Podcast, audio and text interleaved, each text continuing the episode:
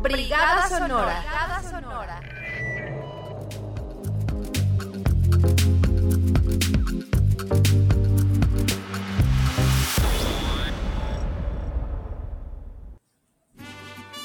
Viva la religión católica. Viva Fernando VII. Viva la patria y reine por siempre en este continente americano nuestra sagrada patrona, la Santísima Virgen de Guadalupe. Muere el mal gobierno. Con esta arenga, la madrugada del 16 de septiembre de 1810, el cura Miguel Hidalgo y Costilla, sosteniendo el estandarte de la Virgen de Guadalupe y con el repique de las campanas de la iglesia de Dolores, convocó al pueblo a levantarse en armas en contra del dominio español. El objetivo principal de este movimiento revolucionario era liberar a la sociedad novohispana del yugo de la corona española, instrumentalizado en dos vertientes principales. Uno, por medio de un sistema de castas que impedía la movilidad social.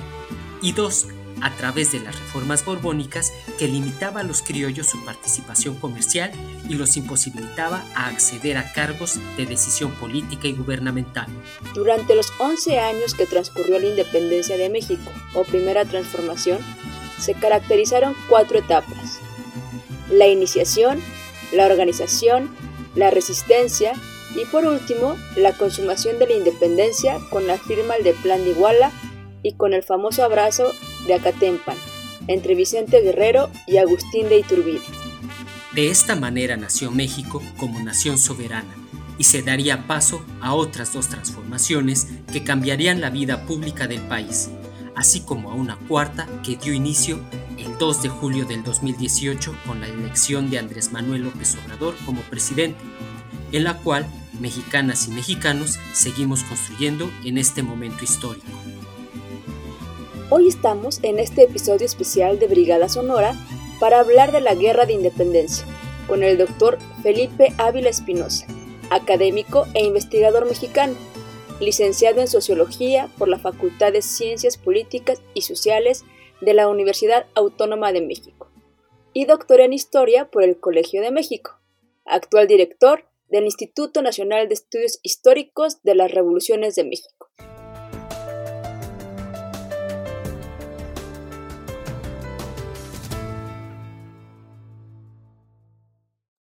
Bienvenido, doctor Ávila, a este espacio del Instituto Nacional de Formación Política del Partido Movimiento de Regeneración Nacional.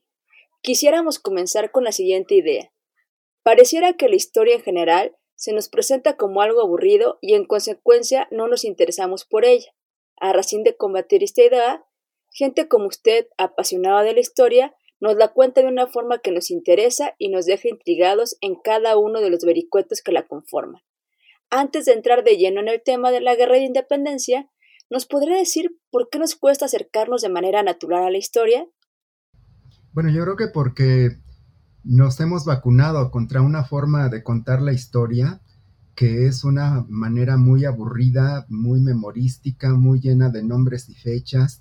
eh, muy llena de grandes próceres, en donde la gente común no aparece y en donde la historia se nos presenta como un pasado muerto que ya no existe, que solo de manera anecdótica o como una curiosidad intelectual nos acercamos a ella y no conocemos eh, o no entendemos la relación que tiene con el presente. Eh, yo creo que a diferencia de esto, eh, a partir de esta administración, bueno, no, no es que con esta administración se comience a abordar de una manera distinta la historia, pero creo que esta administración federal tiene un particular interés en que la sociedad mexicana conozca la historia desde otra perspectiva, desde una perspectiva en donde aparecen los grandes conjuntos sociales como protagonistas, en donde aparecen las mujeres, en donde aparecen los trabajadores, los campesinos, las comunidades originarias, las minorías étnicas, religiosas y sexuales, que han sido protagonistas sin duda en la mayoría de las grandes transformaciones que ha tenido nuestro país y que sin embargo pues se les ha excluido en esta eh, historiografía eh, tradicional que se ha centrado en la política, que se ha centrado en el Estado, que se ha centrado en lo militar, que se ha centrado en lo diplomático y en las grandes personalidades, casi siempre masculinas, ¿no? Entonces, yo creo que a diferencia de esta eh, interpretación tradicional que ha prevalecido en buena parte hasta ahora, se puede contar la historia desde otra narrativa, de una manera más amena, más sencilla, en donde la gente se identifique con lo que está pasando, se identifique con grandes procesos históricos eh, y encuentre un vínculo directo con nuestro presente. Eh, yo estoy convencido de que la historia siempre es eh, un diálogo permanente entre el presente y el futuro. Nosotros nos, acercamos desde nuestro presente a la historia porque nos interesa saber de dónde venimos, quiénes somos y qué hemos hecho para tratar de construir una sociedad mejor. Eh, la historia eh, nos enseña experiencias valiosas de hombres y de mujeres que en otras circunstancias hicieron lo mejor que estaba en sus manos para construir un mejor país. Y la historia está presente, la historia no es un pasado muerto, la historia no es una página a la que le hayamos dado la vuelta y que ya no tengamos que recurrir a ella nunca. Por el contrario, en todo lo que nosotros vemos a nuestro alrededor, está presente la historia, en la sociedad que tenemos, en las costumbres que hacemos, en eh, la eh, normatividad que nos hemos dado, en las instituciones, en las leyes, en la política, en las tradiciones, en las costumbres, en las lenguas, en la comida, en el vestuario, en la forma en que nos relacionamos con la gente, todo esto es parte de un proceso histórico que, se, nos, que se nos va de las manos, que perdemos de vista. Eh, y cuando viene algún extranjero a visitar a México, se sorprende de que la historia esté tan viva y tan presente entre nosotros, porque nosotros permanentemente seguimos discutiendo lo que fue la conquista, lo que fue la independencia, lo que fue la reforma, lo que fue la revolución. Seguimos discutiendo acaloradamente eh, si Cuauhtémoc o Cuitláhuac o Moctezuma tuvieron razón, si Cortés eh, fue lo que nos enseña la historia, si la independencia fue realmente tan importante como nos la cuentan los libros de texto, eh, si Zapata y Villa fueron caudillos fundamentales para entender buena parte del México que hoy tenemos y eh, estamos permanentemente discutiendo, permanentemente polemizando. Creo que esto eh, es una virtud, una cualidad de la sociedad mexicana que al parecer muchas otras sociedades no la tienen. Y esto me parece que es muy importante y particularmente en este gobierno creo que hay un interés especial en que la sociedad mexicana conozca nuestra historia, entienda nuestra historia, eh, la vea de una manera reflexiva, de una manera crítica y sobre todo que recurra a la historia tanto para poder entender el presente que hoy tenemos como las experiencias que han habido antes que nosotros para construir una sociedad mejor una sociedad más equitativa, más democrática, más libre, más justa, más plural y más incluyente. Por eso me parece que la historia tiene que contarse desde esta otra perspectiva y hacerla amena, hacerla que los niños la entiendan, que las niñas se emocionen, que al eh, leer un pasaje de nuestra historia, eh, quienes la, la lean, quienes se acerquen a ella, sientan una profunda identificación se emocionen y sientan que son parte de eso, que eso que están leyendo tiene una relación directa con su presente, con su vida, con su sociedad, con sus instituciones, con el grupo al que pertenecen y que encuentre una empatía con eso. Y creo que para esto, pues sí hay que contar la historia de una manera distinta, de una manera mucho más sencilla, más narrativa, más ágil, más atractiva, eh, y más que le llegue al común de la gente, que no sea una cosa para especialistas y expertos, sino para todos, todos, todos y todas, todas, todas. Doctor Ávila, ya entrando al tema, ¿nos podrá decir qué es lo que conocemos como independencia de México o primera transformación de la vida pública? Bueno, desde luego, eh, la nación que hoy tenemos eh, tiene su acta de nacimiento en los sucesos que acontecieron hace 200 años. Eh, México surge como una nación libre, independiente y soberana a partir de esta gran movilización social que despertó el grito de dolores que eh, pronunció eh, el cura Miguel Hidalgo y Costilla, llamando a la sociedad novohispana y particularmente a los indígenas, a las castas, a los mestizos, a los sectores excluidos, oprimidos, dominados de la sociedad novohispana, para que se levantaran en armas y le, pusieran fin a tres siglos de colonización, tres siglos de vasallaje, tres siglos de esclavitud, tres siglos en donde se había construido una sociedad estratificada, eh, en donde los privilegios, la riqueza y el poder estaban concentrados en unos cuantos individuos, eh, todos ellos peninsulares, españoles provenientes de la península ibérica, y, que habían establecido un sistema eh, de dominación colonial, en donde la mayoría de las riquezas que se producían en los territorios conquistados y colonizados americanos iban a parar a las arcas de la monarquía española,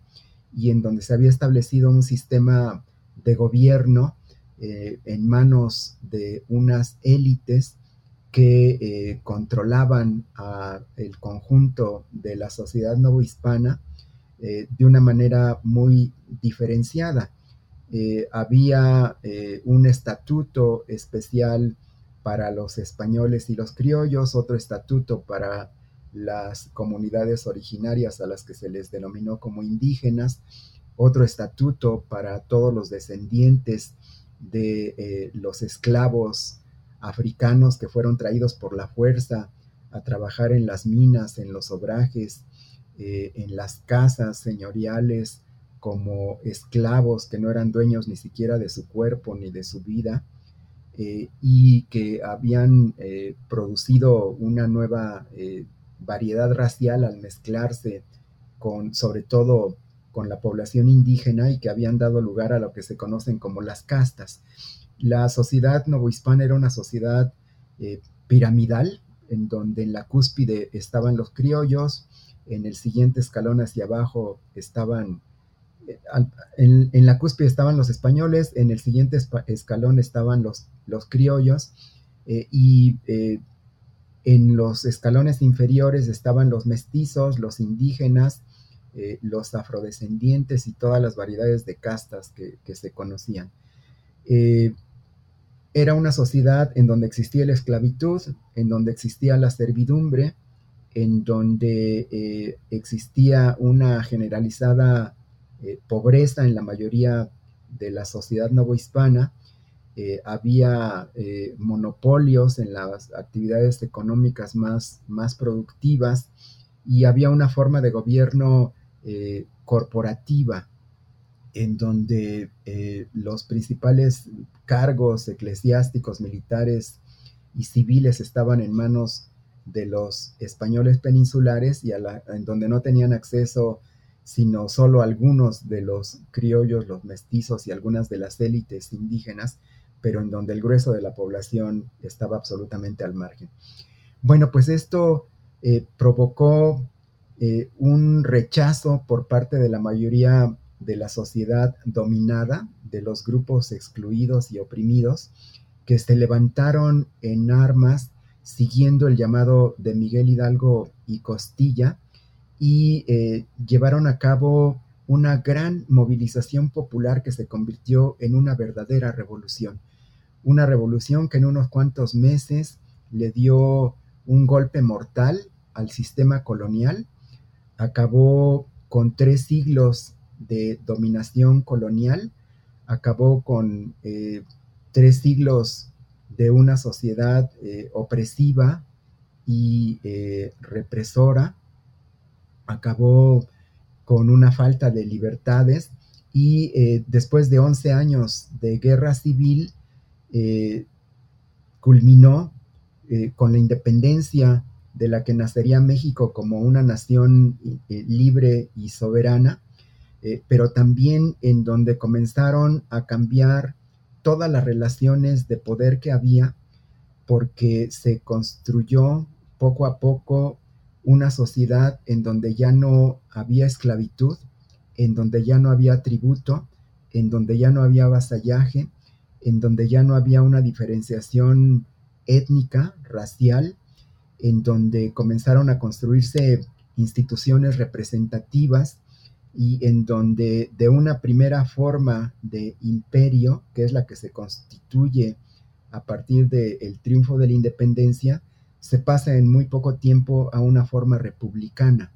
que es eh, la que prevalece todavía hasta el día de hoy, después de 200 años de aquellos acontecimientos. A grandes rasgos, pues esta es la independencia de México, eh, de la cual en este mes estamos conmemorando el bicentenario de su consumación. Brigada Sonora. Sonora. ¿Cuál sería, desde su punto de vista, doctor Ávila, uno de los momentos o alguno de los personajes de la independencia que han sido poco reconocidos en la narrativa de la misma, pero que fueron fundamentales? Bueno, en primer lugar, yo hablaría de una enorme multitud de mujeres y de hombres anónimos, de los que no conocemos ni su nombre, ni su rostro, ni su voz, eh, y que sin embargo eh, fue gracias a ellos y a ellas que se pudo llevar a cabo esta gran transformación. Eh, conocemos a los grandes personajes, desde luego a Hidalgo y a Morelos quizá en la cúspide como los padres fundadores de la nación mexicana, Conocemos a otros grandes personajes como eh, Vicente Guerrero, como Ignacio Allende, como Juan Aldama, como Mariano Abasolo. Eh, conocemos a mujeres extraordinarias como Leona Vicario, eh, como Josefa Ortiz, como Gertrudis Bocanegra. Conocemos un poco menos a personajes importantes como Javier Mina, como Servando Teresa de Mier, eh, como Hermenegildo Galeana, como Nicolás Bravo, como Guadalupe Victoria. Eh, y es muy importante eh, darles el, reconocimiento y el valor que tienen, pero creo que es también igualmente importante conocer a muchísimos hombres y a muchísimas mujeres que también participaron y dieron lo mejor de ellos y de ellas mismas para poder llevar a cabo esa gran transformación. Eh, particularmente eh, me gustaría subrayar que la independencia de México no hubiera sido posible sin esta contribución anónima de miles de heroínas y de héroes anónimos, eh, de miles de mujeres, de miles de indígenas, de miles de afrodescendientes, de miles de mestizos, que eh, participaron en los ejércitos insurgentes, que contribuyeron de múltiples maneras a la insurgencia. Eh, muchos y muchas de ellos participaron activamente dentro de las milicias, dentro de los ejércitos, eh, con las armas en la mano, en los campos de batalla, pero muchísimas y muchísimos más estuvieron contribuyendo de otras maneras. Eh, como correos, como conseguidores de armas, como espías. Eh, muchas mujeres actuaron como seductoras para obtener información privilegiada del enemigo y transmitírselo a sus compañeros de lucha. Muchas estuvieron atendiendo a los enfermos, dándoles de comer, cuidándolos, acompañándolos la vida en general no es posible sin la participación de hombres y mujeres. Si esto es así en condiciones normales, no tiene por qué ser de otra forma en condiciones excepcionales, como es una guerra civil o una revolución social. Eh, los ejércitos tienen que alimentarse, los ejércitos tienen que curar a sus heridos, los ejércitos tienen que vestirse, tienen que eh, desplazarse, eh, tienen que protegerse y tienen que acompañarse. Y esto no es posible sin la participación de las mujeres. por eso me parece que es eh, fundamental que en la narrativa que se está tratando de desarrollar dentro de esta eh, nueva administración, pues las mujeres aparezcan como lo que realmente son y que se les, se les reconozca así, como protagonistas fundamentales de la historia de México y protagonistas centrales en la independencia nacional y protagonistas también centrales en todos los grandes eh, procesos históricos de los que ha surgido y se ha desarrollado la sociedad mexicana que hoy tenemos. En el mismo talante, ¿cuál es su personaje favorito de este momento histórico y por qué? Bueno, de la independencia como personaje masculino, eh, a mí el que me llama más la atención es eh, José María Morelos, que sin tener el carisma, la simpatía y el arrastre popular de Hidalgo, eh, sin haber tenido su formación ilustrada, eh, erudita, eh, no tenía la cultura, el don de gentes, la simpatía que tenía el, el, gran caudillo que inició la independencia, pero sin embargo creo que Morelos supo entender qué era lo que necesitaba el movimiento de independencia para organizar militarmente mejor al ejército insurgente, pero sobre todo para darle un proyecto político de transformación efectiva, eh, tanto en el terreno jurídico como en el de las instituciones y las leyes. Me parece que tuvo eh, la doble virtud, por un lado, de ser un gran líder militar, un estratega, eh, que constituyó un ejército que puso en jaque al gobierno virreinal y que eh, pudo establecer territorios libres en manos de la insurgencia en buena parte del centro y sur del territorio novohispano y que en esos territorios libres eh, convocó a un Congreso Constituyente y presentó al Congreso Constituyente el documento tan famoso de los sentimientos de la nación, en donde yo creo que está plasmado el proyecto de nación por el que estaba luchando eh, Morelos y que es un proyecto de eh, una profundidad, de una trascendencia y de una radicalidad excepcional. Me parece que en los sentimientos de la nación y en lo que después sería el proyecto constitucional eh, de la constitución de Apatzingán, están sentadas las bases de lo que debería de ser la nueva nación mexicana como una nación en donde ya no existiera la desigualdad social, en donde no existiera la esclavitud, en donde no existieran las castas, en donde no existiera el tributo y en donde hubiera un gobierno al servicio del pueblo, un gobierno democrático, republicano, representativo,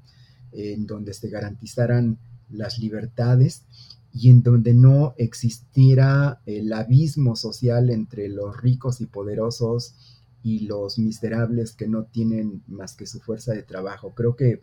en los sentimientos de la nación está proyectada una sociedad mucho más justa, más equitativa, más eh, democrática, más eh, incluyente, más plural. Eh, y por eso me parece que el, el, genio político de Morelos es muy, muy relevante.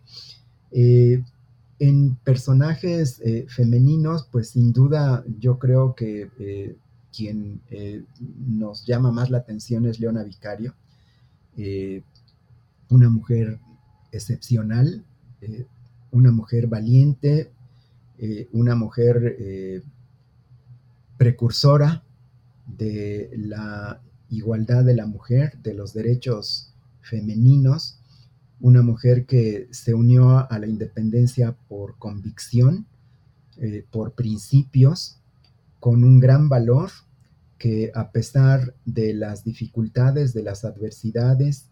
de la represión, de haber pedido su fortuna, de haber estado encarcelada, de haber tenido que vivir a salto de mata junto con su compañero Andrés Quintana Roy, con su pequeña hija en los campamentos eh, militares, escondiéndose. Eh, tuvo la valentía de no renunciar nunca a sus principios, de sostenerse de manera íntegra y de contribuir con una actitud, con un pensamiento y con unas propuestas que yo creo que son eh, de una enorme claridad y valentía, pero además eh, muy adelantadas a su tiempo. Eh, sin duda, yo creo que Leona Vicario simboliza lo mejor de las mujeres mexicanas valientes, comprometidas, entregadas a una causa, congruentes con sus principios y además defensora de los derechos de la mujer. Creo que sin duda, eh, quizá con Sor Juana, aunque Sor Juana, pues desde luego eh, era parte de la sociedad eh, novohispana, todavía no existía México como nación, pero creo que son dos de las mujeres más importantes en sus ámbitos particulares, precursoras del feminismo y de las luchas de las mujeres que han seguido eh, durante estos 250 años y que hay que tener siempre muy presentes y honrarlas como se merecen.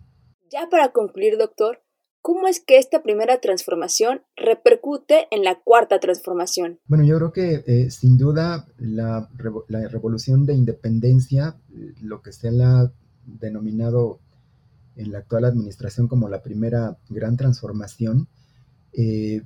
sentó las bases de una sociedad más justa, más libre, más equitativa, más democrática, abolió la esclavitud, abolió el tributo, abolió la sociedad dividida en castas, eh, hizo el intento de establecer un gobierno al servicio del pueblo. Y yo creo que eh, la cuarta transformación se inspira de manera profunda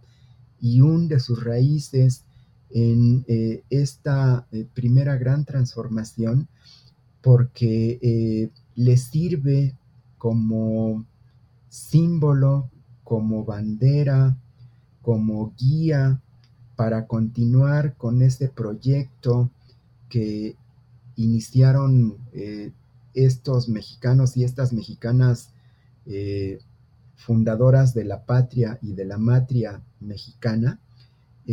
que eh, creo que siguen inspirando eh, a la sociedad mexicana actual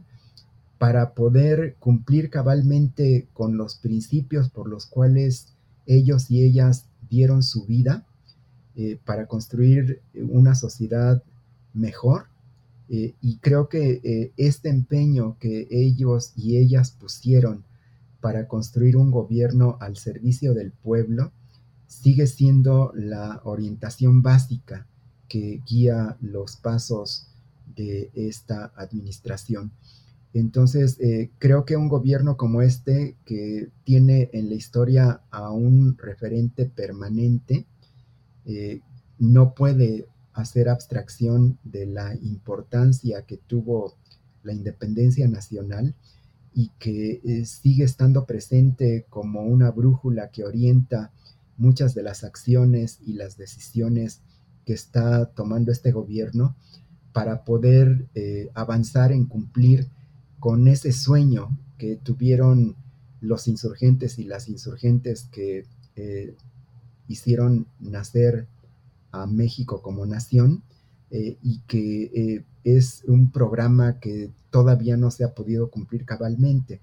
Yo creo que en estos 200 años mucho del ideario por el cual se eh, levantó la independencia, eh, surgió el movimiento libertario,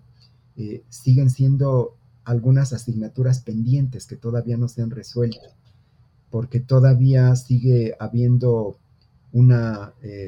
buena cantidad de mexicanas y mexicanos que viven en la pobreza, que viven en la marginación, que viven en la exclusión, porque sigue habiendo racismo, sigue habiendo discriminación, sigue habiendo exclusión, sigue habiendo desigualdades sociales, eh, sigue habiendo falta de oportunidades y yo creo que eh, pues estas son asignaturas pendientes que tenemos que ir resolviendo